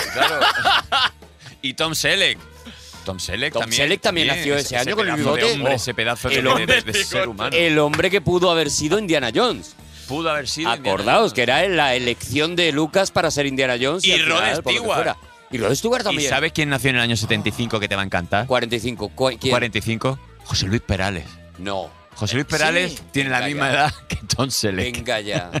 Sí. Podemos, por favor. Es que siempre que se nombre a Perales, quiero, quiero que un rato Escuchemos a escuchemos a Perales. Viste como quieras, toma Coca-Cola, vuela por Iberia, Nueva York. Fúmate un Malboro, tómate un Martini, viste cimarrón. Viste como quieras, Que Perales. El ratito de Perales, ¿lo, lo podemos, ¿lo podemos instaurar? Por favor, el ratito de Por Per- de- favor, de el ratito de sí. Perales, pegue o no pegue con el tema, con De- el invitado, sí, con todo. sí, de vale. Perales Corner. Solo no habrá el ratito de Perales si conseguimos que a mi año favorito venga Perales. Ah. Oye, eso sería, un- eso sería maravilloso. Sería maravilloso. ¿Quién- Ese quién día tiene- no haremos el ratito de ¿Hay algún, ¿Hay algún contacto esto como lo de los seis pasos de Kevin? Yo no de- tengo, no tengo ni idea de, de a qué, que- de a qué dedica Ortega. el tiempo libre. Ortega creo que se whatsappea con ¿Ah, Perales. sí? Creo que Pues hay Ortega se hablar con whatsappea Ortega. con Perales. O sí, sí, sí. sí. Se mandan, se mandan a lo mejor el, el guiñito con lengua. O, de vez en o cuando. Marco Antonio Aguirre, Dice, a lo mejor. ¿Cómo estás, Em, José Luis? Eh, Por cierto, sí, sí, Perales tiene que venir. Eh, Fleming. Sí. Fleming le dieron el Nobel por descubrir Claro, la, por la penicilina, ¿no? La penicilina, que por lo visto, yo sin tener ni, ni idea de esto, pero por lo visto que como que descubrió la penicilina de manera accidental.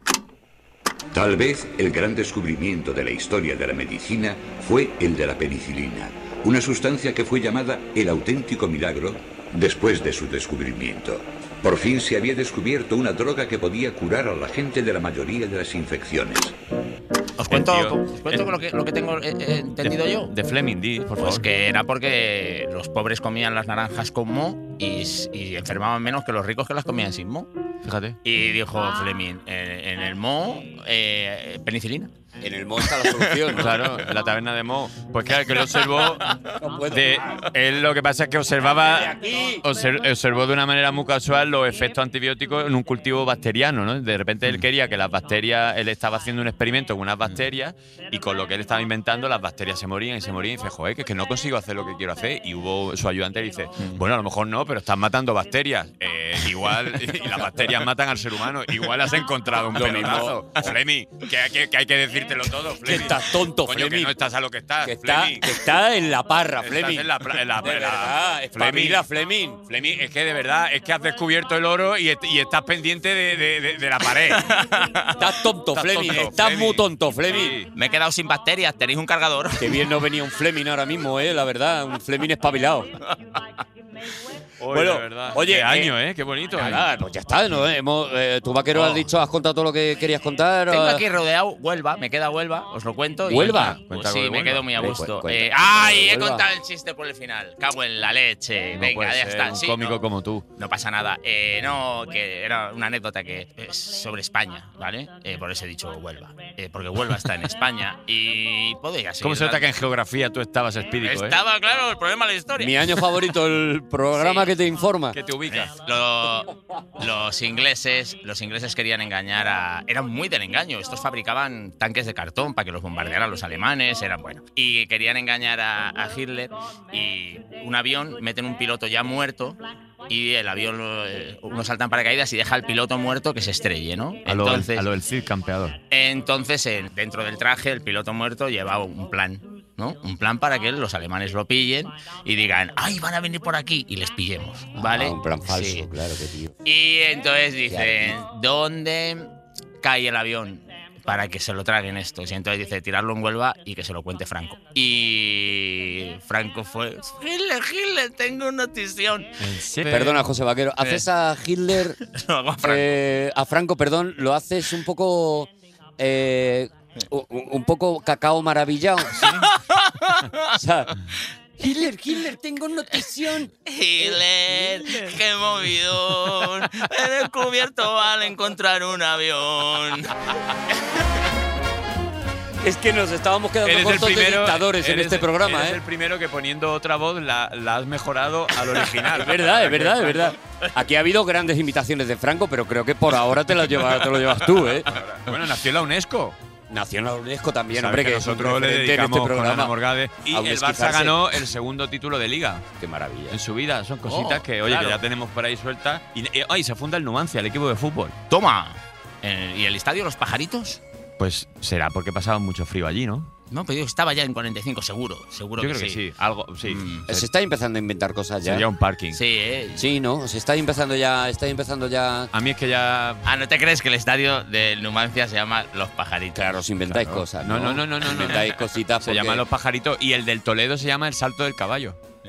No, eh, intentamos ser rigurosos con la, con la risa. Arturo, como esto sea verdad, intentamos- Arturo, compruébalo. Y como esto sea verdad, No se puede como saber esto cómo sea llaman verdad. Los pajaritos, ¿cómo se va a llamar los pajaritos? Y- y ¿Qué el salto tendrá del que ver caballo. los pajaritos con una, con un, con el fútbol? Bueno, y que tendrá que ver los periquitos con el español, pero es que yo que sé, los ¿Qué animales. Periquitos, también Mm. hay unos que se llaman los periquitos. Los periquitos son los que son los seguidores del español. ¿Cómo se van a llamar los periquitos? Periquitos Pero Lo- los colchoneros. y colchoneros. Los colchoneros. Los del Atleti. Te lo estás está- perdiendo. Me está, me está estallando la cabeza. No, lo que te Sí, está sí, creando sí. es decir, pero colchoneros que son perdiendo yo. colchoneros, pero porque se duermen durante el Pues porque yo creo que la equipación del Atlético de Madrid de aquel entonces se parecía a los colchones que se vendían antes, ¿no? Así como a rayas, ¿puede ser? Bueno, para inventárselo ahora mismo no ha estado mal.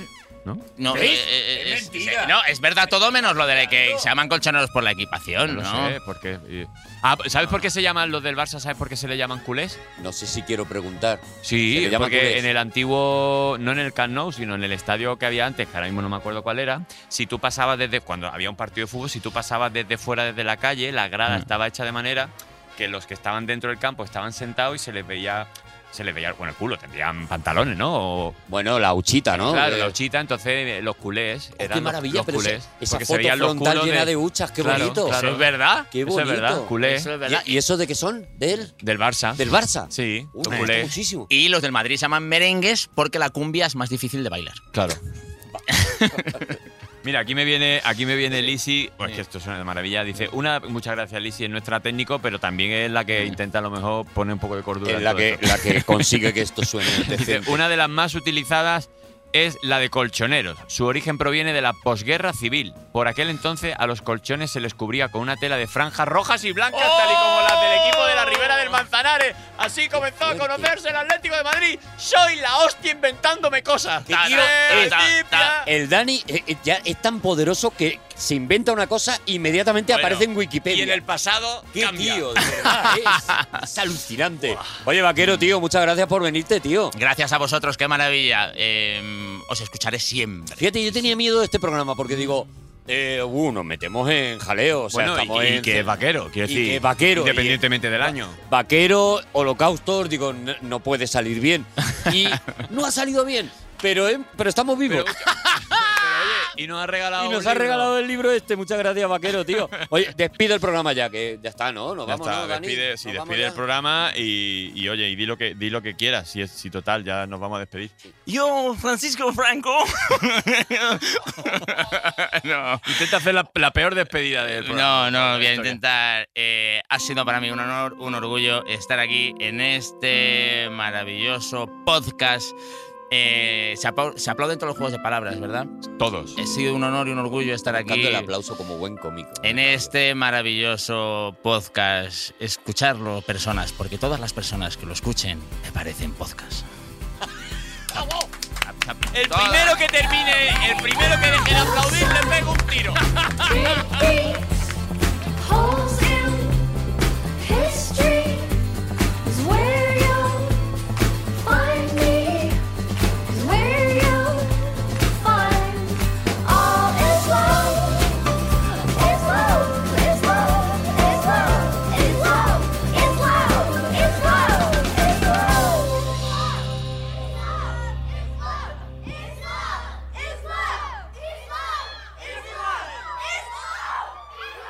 Todos los episodios y contenidos adicionales en podiumpodcast.com.